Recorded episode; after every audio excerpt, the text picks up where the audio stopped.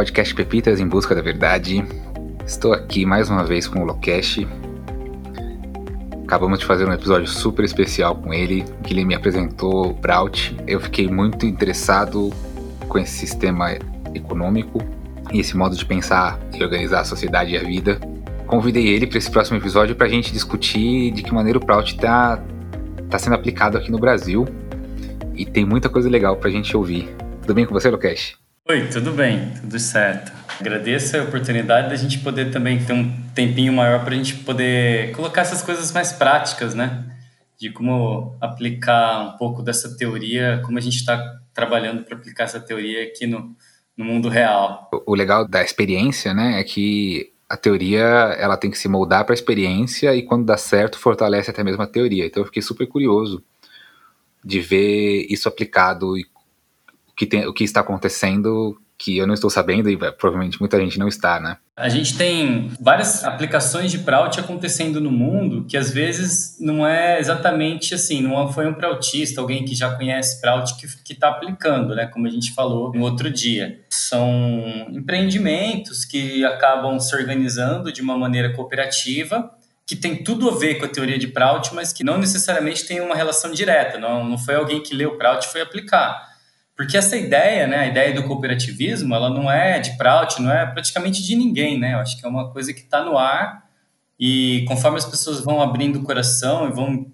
pensando que deve existir outras maneiras de organizar a economia, essas práticas cooperativas vão surgindo em todas as sociedades. Mas é, é legal a gente colocar um pouquinho do que Prout realmente está fazendo por aqui, né? Às vezes as pessoas podem se interessar e, e, também querer se envolver, participar. Então, a gente já vinha desenvolvendo alguns projetos no Brasil. A gente chegou a ter um projeto financiado pela Petrobras, que era realizado na periferia de São Paulo, um projeto de organização, com, trabalhando com uma, um bairro, né? Onde a gente deu esse apoio para que se formasse uma associação de bairro e as pessoas pensassem como reorganizar aquela comunidade de uma maneira que representasse mais os seus sonhos, os seus desejos e tal. E aí foi um projeto bem legal, né? Tinha é, horta urbana, tinha técnicas de como você produzir tinta caseira, uma tinta ecológica para pintar as casas, coisas que as, pessoas podiam fazer para reformar suas próprias casas, deixarem, deixar as casas mais bonitas e o próprio bairro, né? Trabalho nas praças, com,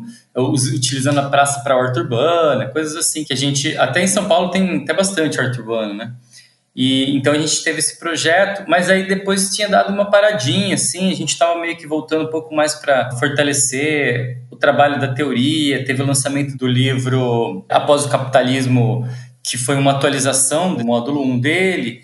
Então a gente voltou um pouco para a teoria. Aí de repente veio essa pandemia, né? E a pandemia, ela levou todo mundo para casa, mas ao mesmo tempo para refletir. E aí o pessoal que já, já escutava, que já estava de alguma maneira conectado com o Prout, começou a me procurar. O que, que a gente pode fazer? O que, que a gente pode fazer? Eu recebia várias mensagens, né? Aí a gente começou a articular um trabalho, né? Num primeiro momento a gente começou com umas aulas de quinta-feira à noite, e essas aulas continuam, né? Toda quinta-feira, a partir das sete da noite, a gente está fazendo um, um, como se fosse um seminário, né? Com cada hora um tema diferente eles acabaram também atraindo pessoas novas. A gente publica sempre o convite no nosso Instagram, né, no arroba PrautBR. E aí, a partir disso, como a gente viu que estava tá tendo, tendo realmente muito interesse, a gente começou a montar outros grupos de trabalho. E aí a gente montou um grupo só para focar em divulgação da teoria, né? reunindo pequenos textos e, e postando lá no Instagram, né? no PrautBR. A gente formou um outro grupo que, chama, que a gente chamou de metodologia, e esse grupo, ele faz o quê? Ele pegou um outro livro de Prout que chama Ferramentas para a Transformação, que é um livro de como montar círculos de estudo, grupos de estudo de Prout, e ele estava em inglês, né? Então a gente traduziu para o português e começou a fazer esses grupos de estudos lo nas localidades, porém, ainda como a gente está em pandemia, pelo Zoom, pelo aplicativo Zoom, né? A gente teve duas cidades que fizeram esse treinamento já e 10 que devem começar no mês que vem.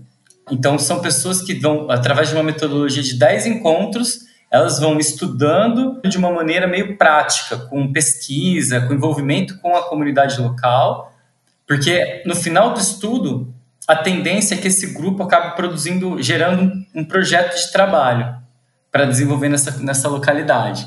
Então, por isso que a gente é, optou por fazer os grupos locais, mesmo sendo online. A gente tem também um grupo de pesquisa, esse grupo se formou agora há pouco, e ele está com três temáticas que a gente viu que são temáticas que estão atraindo muitas pessoas, que uma é a saúde, né, a questão da saúde, pela própria questão do, do, do Covid e tudo mais.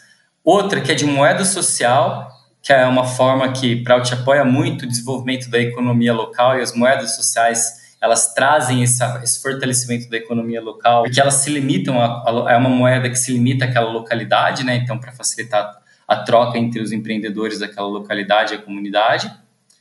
E a agroecologia, é uma ideia assim que já tomou o coração de muita gente, né?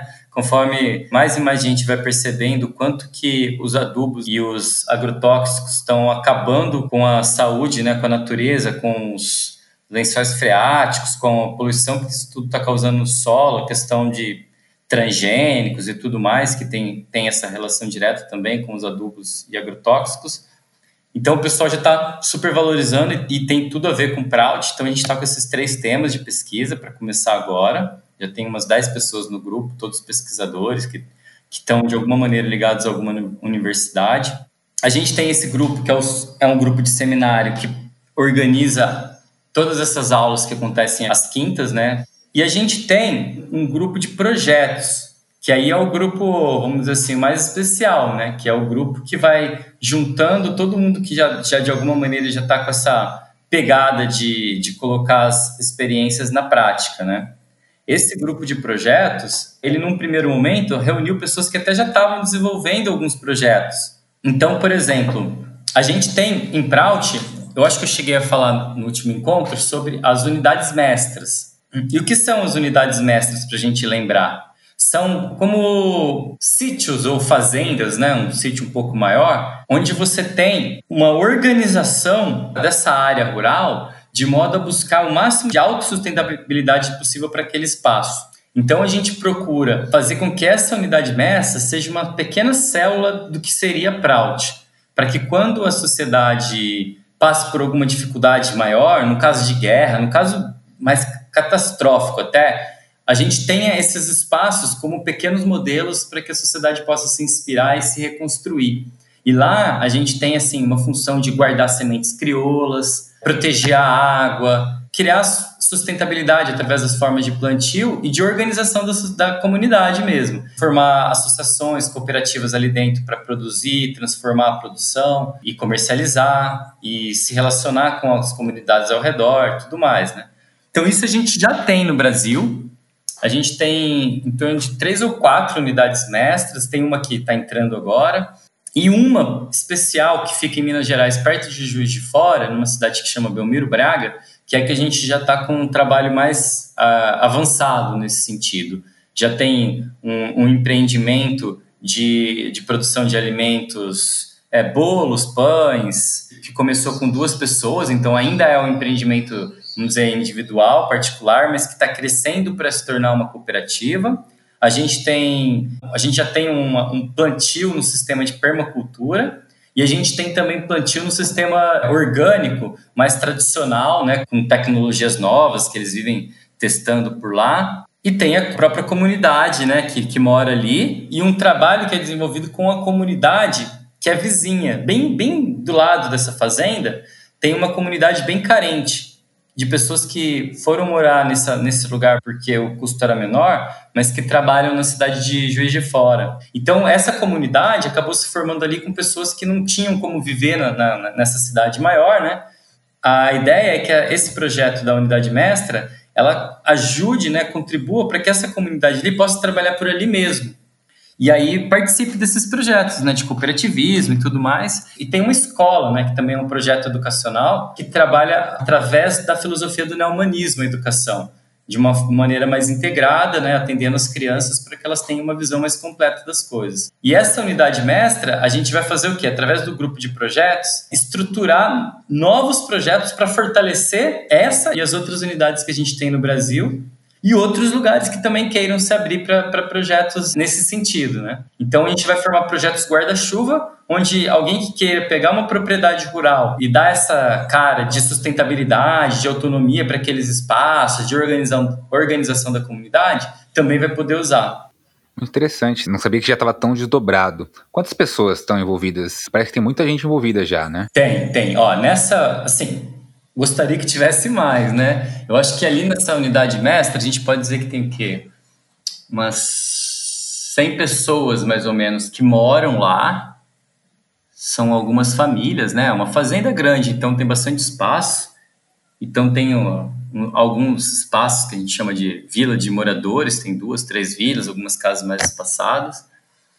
Tem por volta de umas 100 pessoas que moram ali. Não todas ainda trabalhando ali. Elas moram ali, contribuem para os projetos, mas também trabalham em Juiz de Fora. Ou às vezes, como a gente também tem, tem essa conexão com o yoga e tudo mais, sempre tem um, um ou dois ou até três professores de yoga, pessoas que acabam dando aula na cidade e que vivem ali e que ajudam a, a, a fazer com que esses projetos acabam, acabem se desenvolvendo. Ah, muito interessante. E como que é o dia a dia da, dessa comunidade? Como que é a relação com as pessoas fora da comunidade? Como que tem sido esse crescimento? Ah, legal. Essa pergunta é bem interessante, né? Porque a gente fala desses projetos alternativos, às vezes a gente pensa, nossa, como que é? Como é isso, né? Para o pessoal que não, não conhece, como é que as pessoas vão se relacionar?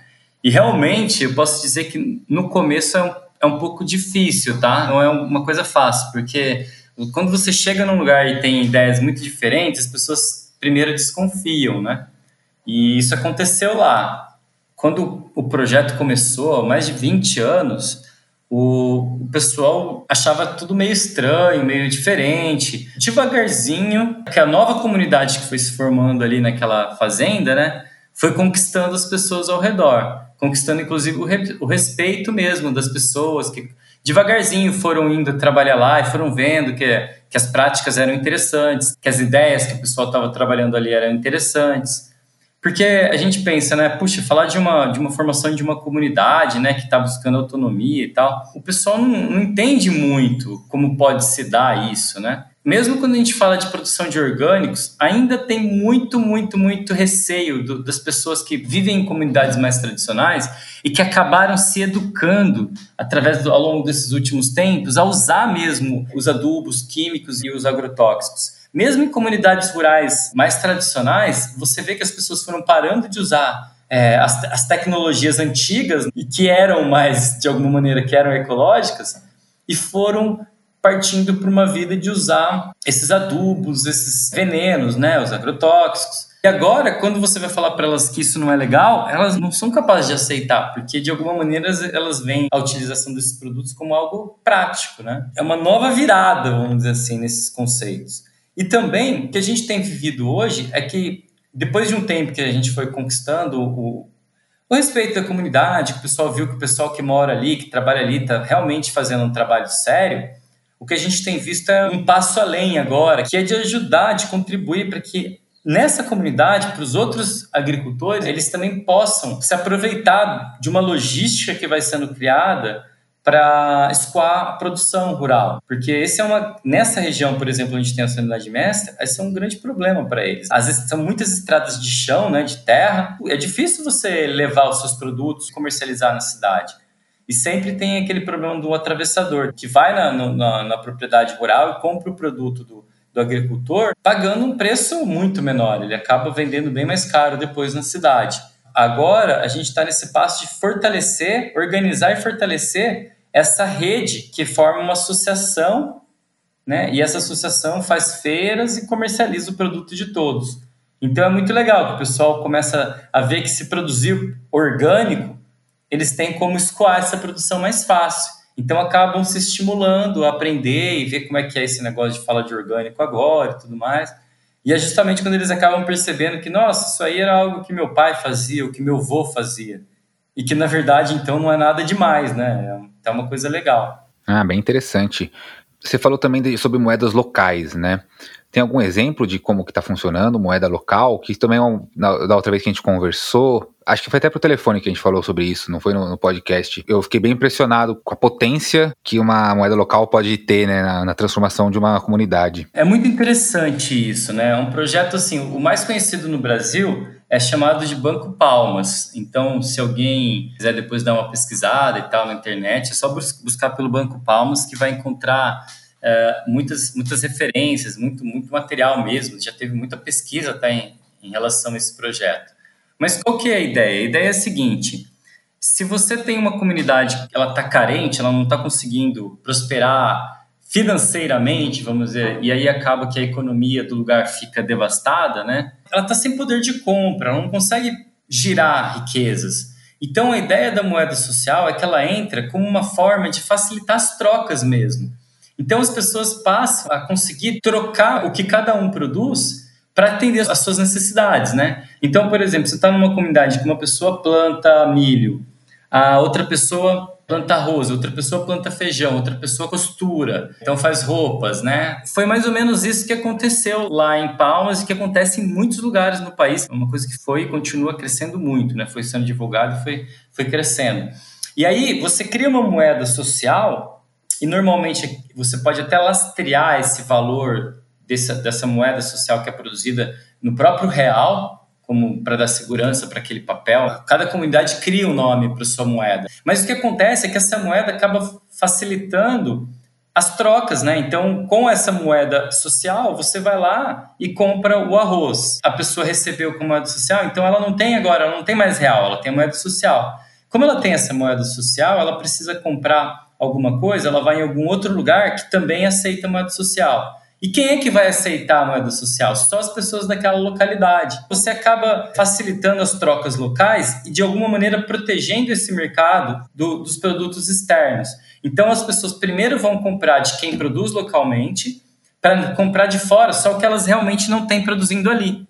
Isso é um dos maiores princípios de Prout, né? que isso dá a sustentabilidade para o lugar. Porque você primeiro pensa a produção voltada para o local. E aí as pessoas começam a pensar: puxa, aqui não tem ninguém plantando feijão, eu vou plantar então, porque daí eu sei que eu vou vender aqui para o pessoal.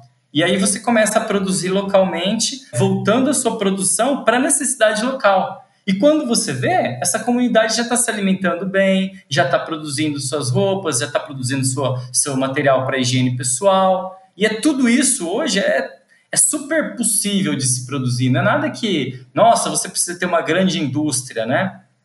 Então, quando você tem um projeto desse, você acaba amarrando e fortalecendo essa economia local. Ainda mais agora nesse, nesse cenário de pandemia e quarentena, eu, eu vi muitas pessoas apelando para você não sair tão perto de casa para comprar as coisas, né? Eu fico imaginando o quanto que uma moeda local pode ter um impacto positivo nesse momento, né? Você tem algum exemplo disso ter acontecido na quarentena? Ah, sim, sim. A gente até chegou a comentar, né? Legal falar aqui para o pessoal até pesquisar também, né? Quem estiver escutando, porque, puxa, é, é muito bom a gente colocar outros exemplos colocar modelos para que as pessoas realmente tenham onde buscar as informações diferentes, né? A gente fica com a mente tão focada nesse mundo atual, nessa forma de organizar as coisas, está acostumado no dia a dia e acaba, às vezes, nem percebendo outras oportunidades que tem por aí. É, uma delas é essa que aconteceu na cidade de Maracá, no Rio. aí foi a partir de uma política pública, né? quer dizer, a prefeitura, vendo uma possibilidade de fortalecer a economia local, ela começou a estimular essa ideia da moeda social ali. E como que ela fez? Ao invés dela dar a cesta básica para as pessoas que precisavam, ela começou a dar uma moeda social. E ela combinou com os mercados locais que esses mercados poderiam aceitar essa moeda, que daí a prefeitura serviria como, né, ela teria como lastrear essa moeda, quer dizer, garantir que aquele mesmo valor na moeda social ele também vale em real. Garantido que, as, que a moeda tem lastro, quer dizer, que ela tem valor real, a comunidade começou a aceitar. Então a prefeitura, em vez de dar cesta básica, ela começou a dar as moedas sociais e a pessoa compra o que ela realmente precisa, né? Porque a gente tem vivido e tem acompanhado vários projetos sociais agora na pandemia que as pessoas estão comprando e doando cestas básicas para as pessoas que precisam. E quando você vai ver o que vai dentro de uma cesta básica, tem uma diversidade de produtos que às vezes a pessoa não vai consumir, ou às vezes que nem, é, nem são tão saudáveis assim. Porque, por exemplo, se uma pessoa já está com uma consciência melhor de alimentação e prefere comer as coisas mais integrais, aí você vai lá e dá numa cesta básica um arroz branco, ela vai ficar feliz, claro, ela vai ter o que comer, é importante. Mas, poxa, às vezes ela poderia escolher o arroz integral. Então, se ela tiver a moeda social, ela pode escolher na hora de comprar.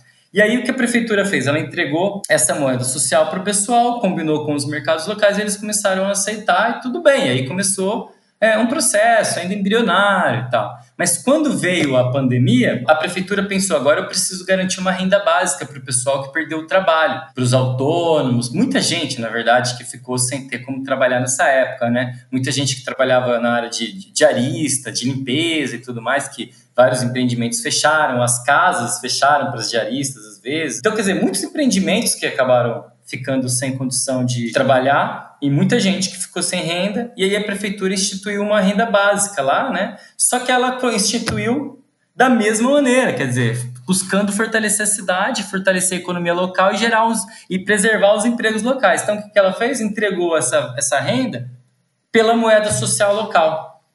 Isso fez com que as pessoas garantissem o emprego dos empreendimentos locais que já aceitavam a moeda social, ao invés de irem comprar nas cidades vizinhas outros produtos. E isso fez uma manutenção do emprego e está gerando esse crescimento da valorização que as próprias pessoas dão para essa moeda social. Então, provavelmente é um projeto que vai continuar após a pandemia e, e vai ser muito, vai ter muito sucesso ainda. É bem interessante porque o que aconteceu na pandemia foi o aumento da compra online, seja comida, seja produto, o que de uma certa maneira acaba com a economia local, né? Porque o que a gente mais viu foi o aumento de riqueza de quem era dono de grandes portais. Vídeo o dono da Amazon que obviamente ficou muito mais rico. É um jeito realmente de descentralizar e proteger a comunidade e ao mesmo tempo empoderar, né? Porque essa questão do você falou do arroz integral e do arroz branco, é muito poderosa, né? Porque quando você põe o poder da escolha na mão de quem recebe a moeda, se empodera a pessoa também, né? E assim, esse trabalho todo, na verdade, esse empoderamento que a gente está buscando, é esse trabalho que vai construindo devagar, devagar, novos valores. Não é que são novos valores, mas vai reforçando e a gente fala empoderando os valores bons que as pessoas têm. As pessoas começam a ver que cooperar é importante, que cooperar é bom, que realmente apoiar o, o, vizinho nos seus negócios, nos seus empreendimentos, na sua vida é interessante para todos. Coisas que as pessoas tinham parado, né? Tinham parado de olhar para os lados. É muito legal quando a gente tem essa oportunidade mesmo. Muito legal. De uma certa maneira, isso pode ser aplicado até em cidades maiores, né? Não, não é uma questão de, de cidade pequena, né? Não, não. Tem em São Paulo já. Muitos bancos comunitários, viu? E olha, deve ter mais de cinco que eu já tive contato, que eu lembro. Eles são bancos que são formados em comunidades mesmo, né? Então você pega comunidades com maiores necessidades, vamos dizer assim, e é ali que o pessoal acaba desenvolvendo essa, esses bancos. Ele acaba fortalecendo uma microeconomia dentro de uma macroeconomia, por exemplo, que é a cidade de São Paulo. E aí você tem feiras, onde as pessoas, nessas feiras, elas podem gastar as moedas sociais. Fico pensando assim, até, por exemplo, em termos de benefício, um, um empresário, ao invés dele dar um vale supermercado, ele poderia criar também um vale orgânico, por exemplo, e, e criar, tipo, um, parcerias com feiras, né? Então, você consegue estender essa, essa lógica local para fortalecer o mercado de orgânicos, por exemplo, né? Faz sentido isso? Você já viu algum caso assim? É, eu não vi em relação a orgânicos, tá? Mas existe um projeto, eu acho que até tem um grupo nosso de Prout que está fazendo um pouco disso, tá? Por exemplo, ele está embrionário, mas ele está crescendo e uma das ideias é acabar integrando as coisas um pouco mais. Mas que assim, por exemplo, você associa com a reciclagem, que é uma geração de valor ali, né? Quando você recicla e vende aquele material, gera um recebido ali para aquela cooperativa, associação ou para os catadores. E aí você integrar esse negócio com empreendimentos locais mesmo, com os empresários da, da comunidade, da cidade. Para que, quando eles separam os materiais, entregam para esses catadores, eles podem receber moedas sociais que são gastas localmente. Quando os catadores vendem esse produto e recebem dinheiro, ele também, ele também pode converter o pagamento dos cooperados em moeda social para que eles consumam ali, fortalecendo a própria economia. Já está começando a existir a transformação da comunidade que separa o material reciclável para os catadores, para reciclagem, e ganha moedas sociais dos catadores, como uma forma, uma forma de estímulo para que as pessoas façam a separação já para os catadores, já vem um material já mais pronto, mais separadinho, mais limpo também a partir do, do movimento de, de, catadores, né, de organização cooperativas e associações, eles organizando os pontos onde essas pessoas podem gastar suas moedas. E aí entra parceria com restaurantes, com padarias, mercadinhos. Então isso ainda está um pouco embrionário, mas eu acho que já tem. Eu preciso até ir mais profundamente atrás, mas a gente tem até um projeto de Prout que está se desenvolvendo nessa linha. O duro é que esse projeto ele estava bem no comecinho, é, em janeiro, fevereiro, quando veio a pandemia, ele teve que dar uma parada mas inclusive financiado por alguma empresa local, assim, alguma empresa, algum empresário que começou a ver que realmente do jeito que a economia está indo não está dando certo, né? E aí você acaba tendo pessoas que, apesar de viverem ainda nesse sistema dessa forma, estão pensando que já está na hora da gente começar a construir uma mudança. É, o que eu estou mais feliz de poder conversar com você é entender essas aplicações práticas, porque faz toda a diferença. Fica muito claro, né? A gente começa a ter ideias e se envolver de uma maneira direta, né? E não, não só simpatizar, mas começar a pensar localmente onde eu vou, vou investir o, o, o, meu real, né? Onde eu vou fazer a minha compra, essas coisas todas. Quando falo investir é escolher onde eu vou gastar, né? Onde eu vou fazer compra, etc. É claro, né? Você quando vai tendo essa consciência, você começa a buscar locais em que tem mais a ver com essa filosofia. Então você vai procurar consumir produção de orgânicos de pequenos produtores rurais que estão preocupados com a não contaminação no solo, com o fortalecimento da comunidade, tudo isso que a gente falou. Então, quando você consome desse, está fortalecendo esse movimento, né? Com certeza. Isso é muito bom. Isso em, em várias formas, né? É, sim, é bom porque é um, é um, jeito de começar agora, né? Não é tipo, vou. É, claro que tem essa possibilidade, né? Vou, vou entrar num grupo, vou me aprofundar, mas tem um jeito leve, simples, fácil de você se comprometer já sentir os benefícios, até porque nesse caso de alimentação, obviamente. o, o, benefício é imediato. Eu lembro quando eu fiz a, a mudança, né, pro orgânico, minha disposição física melhorou, sabe? Então, você, sente a, a, diferença instantaneamente, né? Ah, com certeza. O nosso corpo, ele é for, a nossa mente, né? Ela é formada por, pelas, por cada célula do nosso corpo. Ela não está só no, no nosso cérebro. A nossa forma de pensar, a nossa forma de agir nesse mundo, ela se dá através de uma somatória de tudo que acontece no nosso corpo que acaba gerando as emoções, que acaba fortalecendo o nosso modo de pensar a favor disso ou daquilo. Então, quando você se alimenta de um, de um alimento mais saudável, sabe, que com maior nutrição, sem nenhuma, nenhum grau de toxicidade, com certeza cada célula do seu corpo vai agradecer receber um alimento mais saudável, mais puro sua mente vai ficar melhor, seu corpo inteiro, sabe? Então você ganha uma outra visão desse mundo ainda através do, da parte física, né? da alimentação. É incrível. E a saúde, né? É, você deixa, vamos dizer assim, é, a máquina pronta para fazer downloads mais pesados. Coisas que você não pensaria antes, você pensaria agora. É tipo mudar a frequência do rádio. O cérebro é um rádio, você muda a frequência mesmo, né? E tem mais algum caso que você separou para dividir com a gente, Lokesh? Sim, sim. Vou contar um último caso que para nós é, um, é, uma coisa muito legal que aconteceu, que durante a pandemia, há um mês atrás, né, a gente estava com esse um mês, toda essa loucura acontecendo, aí um, um, grupo de Prout lá do Sul, né, do Rio Grande do Sul, em uma cidade que chama Itaara, lá, lá no Rio Grande do Sul, uma cidade pequena, acho que tem em torno de 7 mil, 8 mil habitantes, entre 7 e 10 mil, alguma coisa assim resolveu é, reunir mesmo o pessoal que trabalha com material reciclável na cidade. Eles não tinham reciclagem na cidade, eles estavam mandando o material todo para outra cidade e resolveram formar uma associação de material reciclável inspirado na teoria de Prout mesmo. E aí a gente teve essa fundação faz um mês. E, e olha que legal, a prefeitura gostou tanto da, do grupo, da energia boa que o pessoal estava trazendo, é, de organizar, de, sabe, de aproveitar melhor os recursos ali da cidade, que ela cedeu uma área super grande onde ficava uma escola que estava desativada, com uma área até com espaço é, para que possa ter plantio. Então, nesse lugar vai funcionar uma cooperativa de reciclagem, uma associação, né, na verdade, de, de reciclagem, e também eles vão ter um projeto de produção agroecológica ali, para ensinar as pessoas a produzir de forma agroecológica. E tudo isso ainda formado por um grupo de, de pessoas que trabalham com terapias alternativas, yoga, meditação e outras terapias, massagens. E, e, e essas pessoas vão trabalhar de uma maneira mais integral, então. Então vai ter o projeto da reciclagem, o projeto de hortas e um projeto de cuidado integral da saúde. É fantástico, assim. Estou ansioso para que agora esse, essa associação está em registro, né? E a prefeitura está super animada que eles já vão entrar e vão ter é, educação ambiental nas escolas para que, que as crianças levem para os pais a informação de separar o material para que esse pessoal possa recolher. Então, tudo isso agora na quarentena é fantástico. Né? Nossa, fantástico. Estou muito feliz de, de, ouvir todas essas notícias.